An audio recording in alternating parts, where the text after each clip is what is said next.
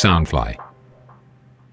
Hello，大家好，我是妹妹，欢迎收听妹妹里程数。你们听我说，我听你们说，让我们的所有变得更有价值。本节目由 Soundfly 声音新翅膀监制，全球发行。那这一集一样要欢迎家福中心的社工大刷。Hello，大家好。我们上一集聊到你回到家乡，嗯，因为阿嬷的 阿妈的一句话，一句话，这非常的伟大，因为基隆一直都是外流人才的的状况。嗯，对，然后你回到了家乡，然后又绕了一大圈，回到了家父中心。是，那因为现在有好多不能讲年轻人，可能是读相关科系的，然后跟有一些绕了一圈，然后想要做一些特别的事情、特别的工作，他们在疑惑跟犹豫说：“诶，社工这一方面是不是真的是一个好的选择？因为社工听起来就是要非常有耐心，然后要很细心，然后要抗压很多 很多的状况，而且要接触很多不同的个案。你这边有没有什么特别可以建议的？”呃，首先，我的细心在很多人看起来是粗心的，啊，真的吗？意思就是说，呃，我我其实是一个很大辣辣的人，然后我也很、也很不拘小节，嗯对，所以所以其实你说社工这个行业是不是真的要很有细心？那要看什么样的事情啊？嗯当然，比如说我们最近很关切，就是比如说社工跟所有的服务的服务的家庭的，或是你个案的小朋友或是家长，身体界限这个是不是要很小心？是不是要很细心？对，因为这是身体界限，因为有时候有的社工他他很容易跟孩子玩在一起，对，对，那如果那如果有一些这个肢体动作太亲密，会让人家会有一些误解的时候，那这个这个就显然的就是不够细心。嗯对，但是但是我就会觉得说，这个细心可以看很多方向，你肢体动作是一个部分，那嗯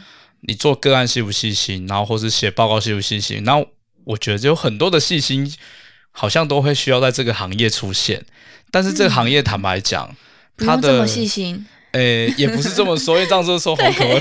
应该是说，这个行业对于我来说，就是当初为什么想要踏入这个圈子？对，对，因为你念了四年的书，然后，然后，呃，你，我，我不能说你对这个行业或者这这个产业有多么的了解，但是或多或少你大概都会知道，目前台湾社工的生态大概是怎么样子。对，那你后来也毅然决然选选择第一份工作，先踏入了社会工作。对，那我我个人的认知上是觉得是非常好的。嗯呃，台湾的社工通常可以活过三年的，应该也不多。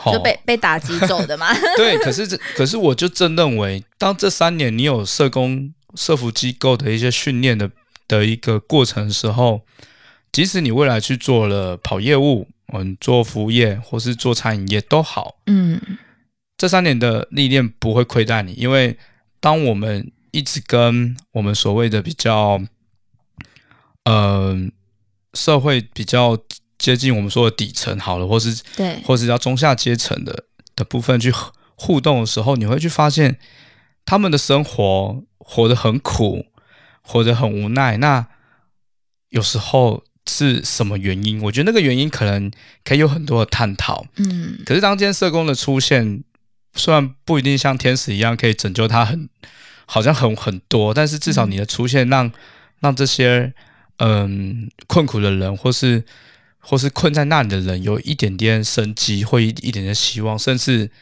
你可能只是听他讲讲话。嗯，对，很多是已经对，因为带给他很大的力量。很多人他因为这样的一个关系，他可能他领补助，嗯他身呃身心有残残疾或者怎么样，他有一些自卑，他甚至他不敢跟别人讲太多有关于他的事情。嗯可是今天社工的在一一个基本的训练上，我们在倾听的这个的这个学习上，我们最基础的，我我认知上就是好，你不一定要对他讲什么头头是道的话，嗯。但今天你可以好好听你服务的这个人，嗯。好听他讲个二十分钟、三十分钟他的故事，你也不一定要做任何的评论或建议，对。你就是光听。好，即使他每次讲都同一个版本，对。我都知我都认为那个很足够，因为在日常生活中，或许真的没有人愿意好好听他讲讲话。这些，话。嗯。对，因为我曾经遇过一个家庭，在我菜鸟的时候，嗯。呃，这妈妈呃，先生很早就因为好像肺还是肝的疾病过世了。那这妈妈自己身上本身有多重疾病，然后嗯。糖尿病啊，然后反正她她从我们基隆属基属立医院拿到嗯药包，就是到嗯九种不同类别的药。对，然后他自己还有帕金森氏症，嗯她会颤抖，然后他也有嗯重度的忧郁症。嗯所以在他，然后他先生过世之后，他娘家也也不太方便让他回去，因为可能娘家有各自有各自的的其他的故事。嗯他说他一直留在夫家，夫家就是没有人要听他讲话。嗯然后他后来就是辗转的被医院的志工，然后就是告知家福有一个这样的一个个案，然后他来申请了。然后我永远记得他来申请的时候，他他讲话都是颤抖的。对，对，然后然后他就跟我说，他可能随时会晕倒，然后他很害怕听到救护车的声音。嗯他的讲他讲话都非常的片段，嗯对。然后这样的一个家庭我，我很我当下就是我们在写评估报告的时候，我很快的，我让他速度很快的，我就、嗯就让他过了关，然后让我早一点去跟这个家还有这个他有小孩吗？他有个小孩，我们一定要有小孩才可以、哦才会帮助。哦对，对，因为我我也很担心说这样的他这样子状况的家长，那小孩嘞，小孩他是一个什么样的个性的人对？，哦，所以你就知道了，妈妈在一个就是在爸爸的这个家，嗯就是不是一个可以好好的跟长辈沟通的角色，他也没有那个功能。对，然后连带的这孩子，他也都沉默，在家就是沉默，就所以讲话，不所以当我去嗯访视的时候，他也都不太讲话。嗯对，可是，在学校我就问学校老师，他在学校也都这么沉默嘛？他说会说一些话，但但就是多数是沉默的。嗯对，但先说妈妈的故事，因为妈妈很特别，因为妈妈她就是我们，因为我们拿了所谓的捐款者的钱来照顾这个家，然后我们我们这边会要求孩子要写一些信件，对，表示他有他们家有收到这个款项。嗯对，然后这个妈妈很特别，因为她每次她都会呃希望说自己是搭公车来到这边，嗯交把信交给我，嗯然后她都不用寄的。嗯那我也问过她为什么，她说我就是希望可以来跟你讲个聊聊天讲个十几分，对，讲个话。嗯对，然后有一次，有一次她在办公室突然发作了，就是整个不行，然后就就就是因为她可能好像癫痫，嗯 对，然后他又不不不希望我们叫救护车，所以他一直在办公室休息到晚上。嗯。然后我跟我同事送他回去，他那时候想要回娘家，娘家的弟弟拒收，嗯。然后回夫家，夫家又又没有人在，嗯。然后就在那个很两难的过程中，我们那台车嗯，在基隆的两端这样跑，跑这样子，对，然后那时候候、我觉得那个无奈，就是那一份无奈，我我不一定能替他解决这份无奈，但是他在这个无奈的过程中，诶，我们陪在他旁边，嗯。对，然后所以我一直对这个这个案子一直很深刻。然后后来他好像就是，呃，有某一天我是从医院的职工听到，就是他过世了，嗯。其实就是跟这个事件都发生没多久，因为我认识他不过半年，嗯，对，很突然，对他，然后他就说好像也就是因为他突然入岛，嗯，然后路刀，路岛，就是倒在路上，然后他是、可能就是因为太快太嗯临时了，然后就被撞到，然后就对，然后一直到现在，呃，其实这这个这个案子大概是已经七八年前了，嗯。所以他但他的小孩子才从那时候的国小几年级到现在、嗯。已经是大学生了，而且都是在拿奖学金的大学生，嗯。对，而且是可以跟人家侃侃而谈的，嗯。对，那所以其实我那时候就在细想，maybe 我们的服务在那个时候并没有发挥太大的效果，但家福的服务是一直都对一直持续的，续让他的孩子在即使在爸妈过世之后，都还有一些些被帮助的这个过程，嗯。让他有机会。就是还可以好好念完学，嗯。当然这个妹妹她自己也很争气，嗯。对，所以其实你跟我说社工，呃，这个行业，我当然鼓励你们踏进来，因为嗯。很多很多人的生命的故事，你会在嗯这个短短你可能你在只不过半年或一年，你可能会遇到一两个嗯。会让你印象很深刻的案子。而且会让你瞬间又更往前，或更对，因为因为当你当你试着去理解，我们不是要你去理解别人有多痛苦，而是说，当你在人生的这个这过程中，你去收集到一些跟你跟你的生命擦肩而过的故事的时候，嗯。我觉得总是有一些呃频率的人，或是他的故事类型，可能跟你有点雷同，嗯。你会不小心就把它收进来。嗯，所以你问我哪个个案印象深刻，跟你的印象深刻可能会不一样，对，但这些这些人的故事却同时让我们对于对于生命的尊重，或者对于对于我们未来自己，可能即使不再做社工，但我们仍然不会太容易放弃嗯。想要帮助人的那个那个心情。嗯我倒觉得就是这份工作倒蛮还蛮蛮适合所有的人，所有的人应该是就是还蛮适合，就是你第一份工作如果是有类这类的，啊我觉得那个这样这就是嗯这会是一个还蛮美好的事情。这份工作确实不好待，可是也没有人叫你一直待。对，哦，对，但是我我我我的意思是说，你可以来这边先进来这个这个圈子。了解，然后你自身体验，我觉得那个对，真的，我觉得在三十岁之前，会很不一样的对收获。对你有不同的工作经验，真的，当你在开始学会整合之后，你就会发现，嗯原来这些经验、这些经历都会帮助你往前走。哇，我我的认知是这样子，尤其是我们在很短期内就必须要认识这么多的家庭，然后嗯收集到他们的家庭故事，嗯我才会认知到说我们真的很渺小。我们虽然练了社工，对，我们也不是什么大罗金仙，好像可以帮助到很多人。嗯对我们只是能用我们学到的专业的评估，然后再连接到的社会资源去做一个补充，补充上的一个就是一个补充啦。到底能减缓到他多少，我们解决他多少问题，嗯，那个很难讲。可是嗯我们就是我们，只要我们还在这一份工作里面，至少他来，他找到人。嗯对对，所以我会觉得社工有一份，我觉得有一个这样的一个功效存在。嗯 对，当当你这样的存在开始，你会发现你有一些些，因为有一些人因为你的存在，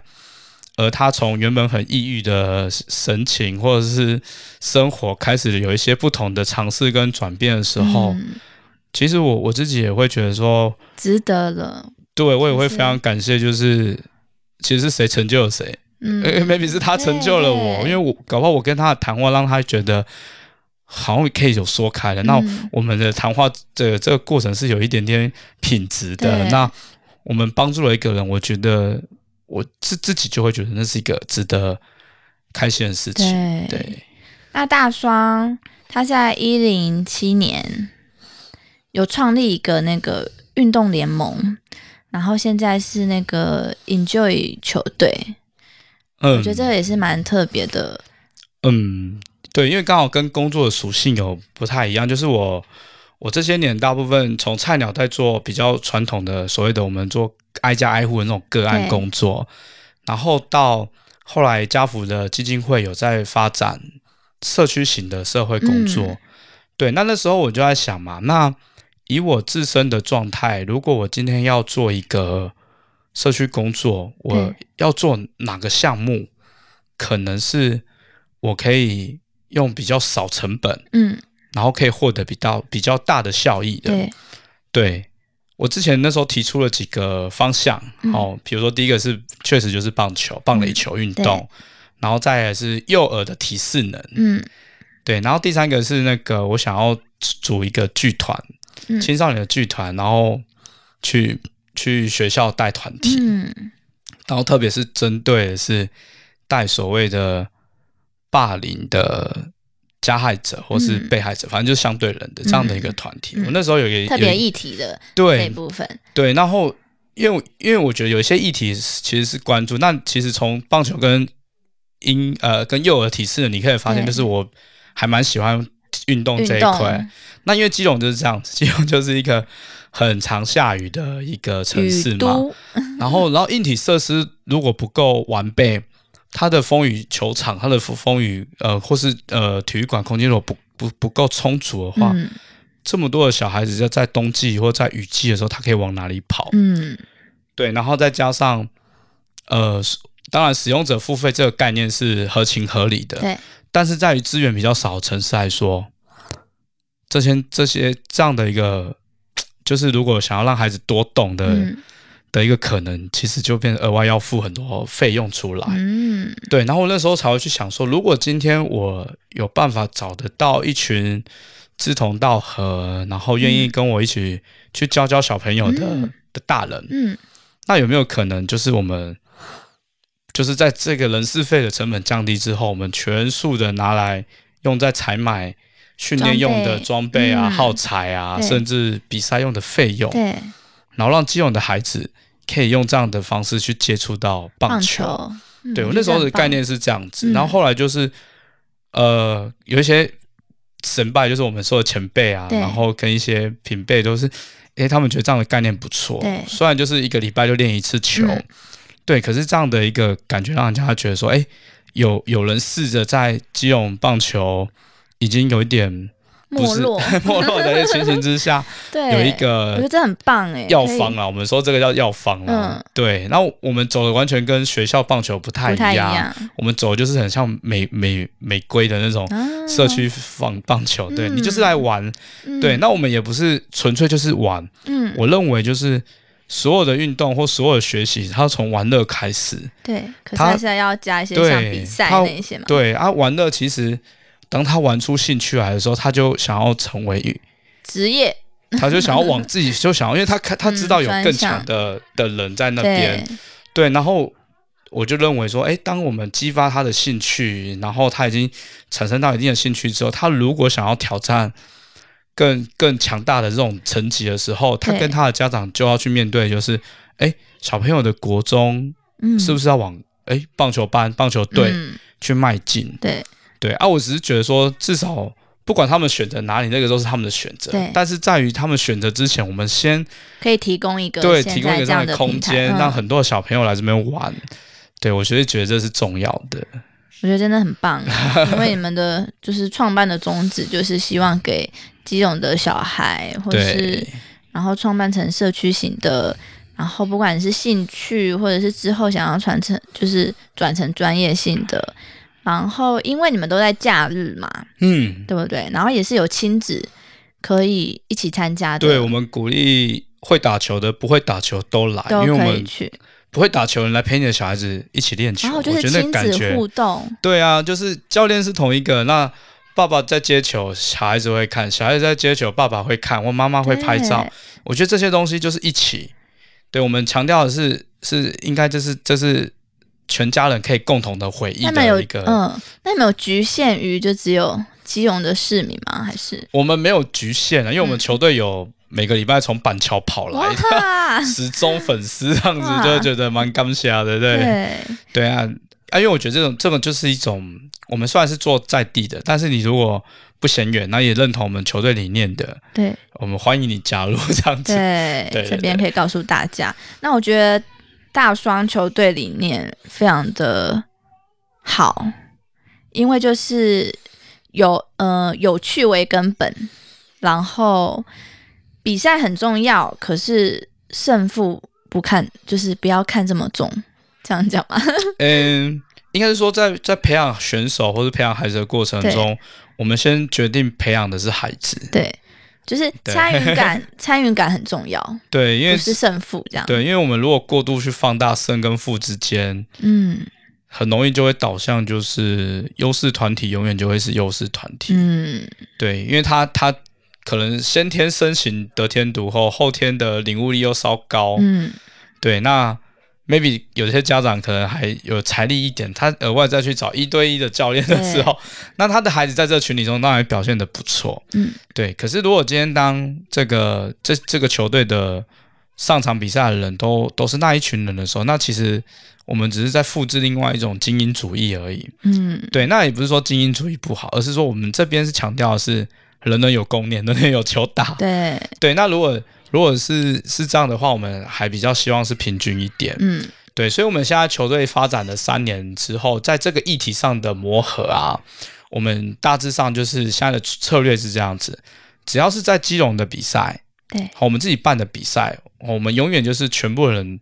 假设我们全部有想要呃国小的，假设有三十个人好了，嗯我们至少会出两队到三队，嗯那平均一队就十五队或十队十十个人或十五个人。嗯让每个人都可以上去玩。嗯，都有对参与感嘛。对，在县市内的县市内的，我们觉得这样做。那如果是外县市，那个可能就是对，呃，原因也是因为对手的成绩稍高，高，嗯，那我们当然也就是要派战力整齐一点的、嗯去跟人家 PK。对，对啊，所以我们现在的轴线是这样，在基隆比赛的话，一定都是嗯大家都有机会上场。嗯，那在外县市的话，我们真的就会稍微挑选一下这样。其实小朋友的心里都会，呃，我们可能听起来觉得还好，就是有没有上场而已这样。可小朋友心里就是看这个非常的重，而且他只要有上去过，其实他的收获是非常的特别又非常的满，对，其实胜负有时候是大人的大人的想要，对小朋友要的就是我只是想要玩，对，我只是想要玩那个过程，对，被生啊嘞。对，所以他们现在就以乐趣，然后其实有在团队中，我觉得团队中学习是很快的，是，对，因为有就同才之间嘛，然后也有可能哥哥姐姐或是比较厉害的或是什么的，其实他们自己心里也会有一个更想要往前，也会有一个目标。我觉得给小孩一个目标，这是非常的重要、哎，对啊，尤其我们球队从六岁、八岁、十岁、十二岁到十八岁都有嘛，对，所以他们他们其实都有目标，就是往上一个层级看，嗯。我们都会常常跟他们预告，对。你们过了今年暑假。恭喜你们要升上三年级嗯。了，我们要跟你说拜拜，你们要去找那个教练报道了，嗯。就要去跟三四年级的学长报道了。对，然后他们就觉得我从这边幼儿组对毕业了，然后然后就是往上走所以我觉得这很棒，有建立一个目标往前的这个对，不要小看这个这个规范哦，可是就是可以给小孩心里建立一个扎很稳的，更往上迈进。对他不会突然就上去了。对对我觉得那个就是在心理准备上，他有先有了心理准备，他就可能会开始想要克服那个压力。那压力说，喂，我去学长那一组会不会太烂？然后或者 那我就会跟他说，那你。跑步跑步的时候，你可能就多跑快一点，再出点力嘛。我学长以前也都是这样来的，对，啊，其实多多给他们一些鼓励，然后以及我们确实就陪伴在他们身旁的时候，嗯。就是我觉得在这一块上已经达到我们要的目标了。嗯，对。这，样就足够了。是。如果大家有兴趣 Enjoy 球队，可以到粉丝页，粉丝页搜寻 Enjoy 球队嘛，嗯，特别打基隆家福 enjoy，然后基隆家福 Enjoy 就可以看到他们球队的资讯、宗旨简介还有介绍。那如果你有想要赞助联盟合作机会的话，也都可以私讯家福 Enjoy 或是妹妹我这边都可以帮忙。谢谢大家。谢谢大家的支持。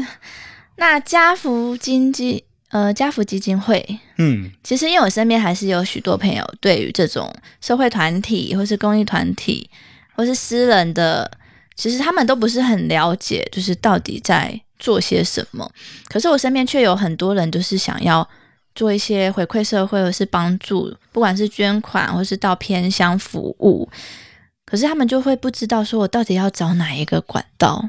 那其实家福基金会也是一个一个管道，是一个平台，对不对？是那其实家福的主要就是小孩子嘛，对不对？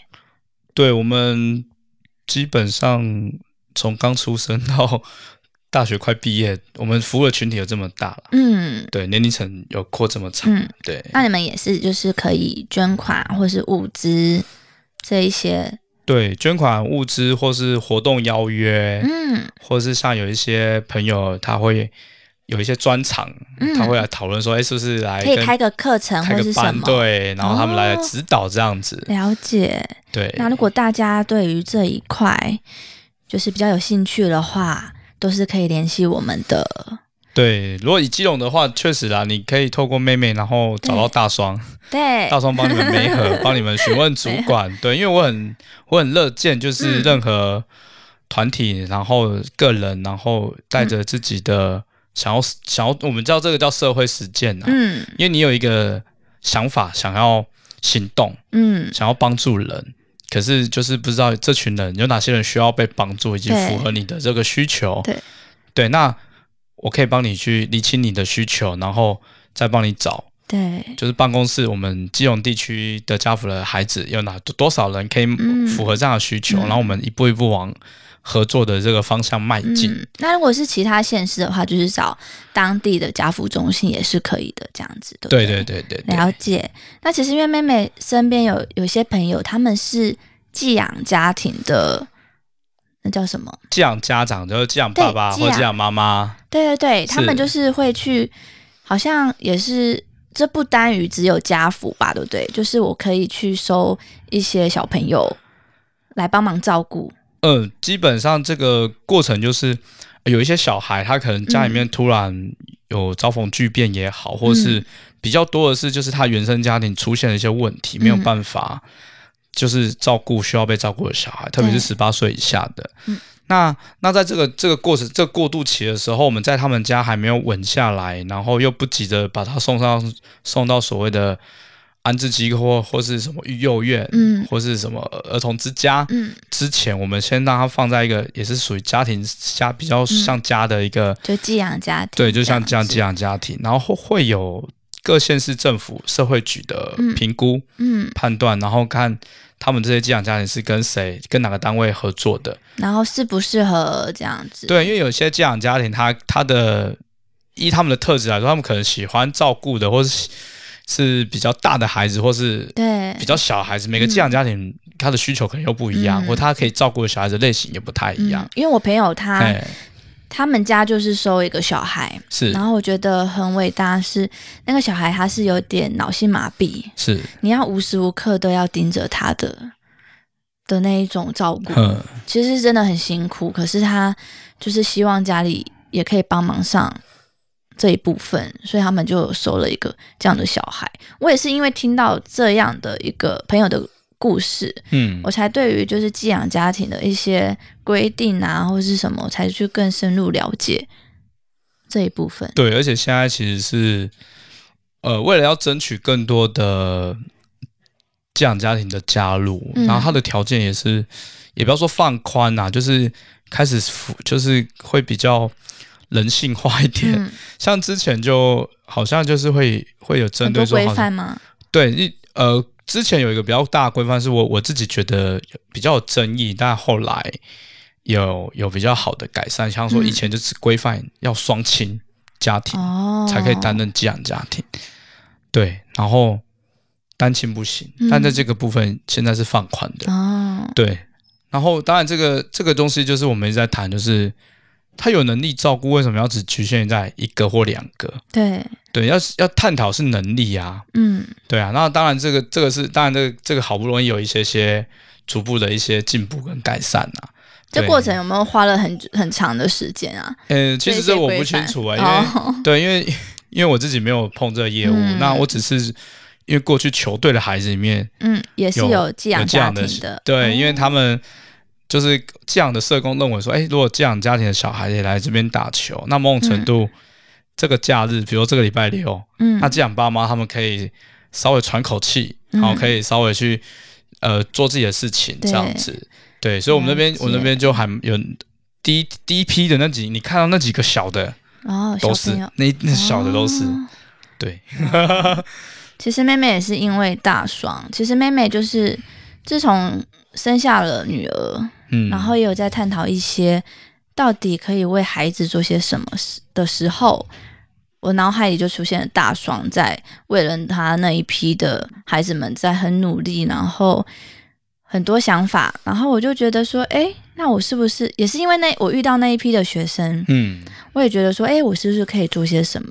因为我觉得为人父母之后，真的心思全部都在孩子身上。那我就是开始做 podcast 啊，然后开始接触一些基金会这一些，我觉得我都有朝着我这个梦想在迈进。然后也是因为在跟大双做学习，我觉得你有点就是把我开启了这一部分呢，就是谢谢大双让我有这机会参与，遇到那一批小孩，就是谢谢你，谢谢家福。谢谢妹妹，对呀、那这边时间尾巴一样跟大家工商时间。妹妹粉丝页有抽奖活动，感谢玉燕窝厂商提供抽奖产品。那他们现在畅销的商品有补水面膜，然后美颜饮跟即时饮的礼盒，如果你有兴趣的话，你可以搜寻粉丝页，打“玉燕窝”就可以出来了。那里面有更详细的介绍，你也可以询问妹妹我。那今天真的很开心，可以邀请到大双。那希望你 未来可以有更多计划，是我们可以合作的。我这边是有很多很多想法啦。哇哦！对，而且我也很感谢我身边的朋友，也一直讯息我说加一加一，他们也都是来自四面八方的人。嗯，不管是老师啊、教练，他们都很想要出一份一份心力。是是是，对对对。那我不不会让你们等太久。对，到时候我也要我就呼吁大家，看有没有人想要跟妹妹或是大双我们一起的。那到时候我们就会公布消息喽。好啦，那我是妹妹，今天谢谢你的收听，我们下回见，拜拜啦，拜拜。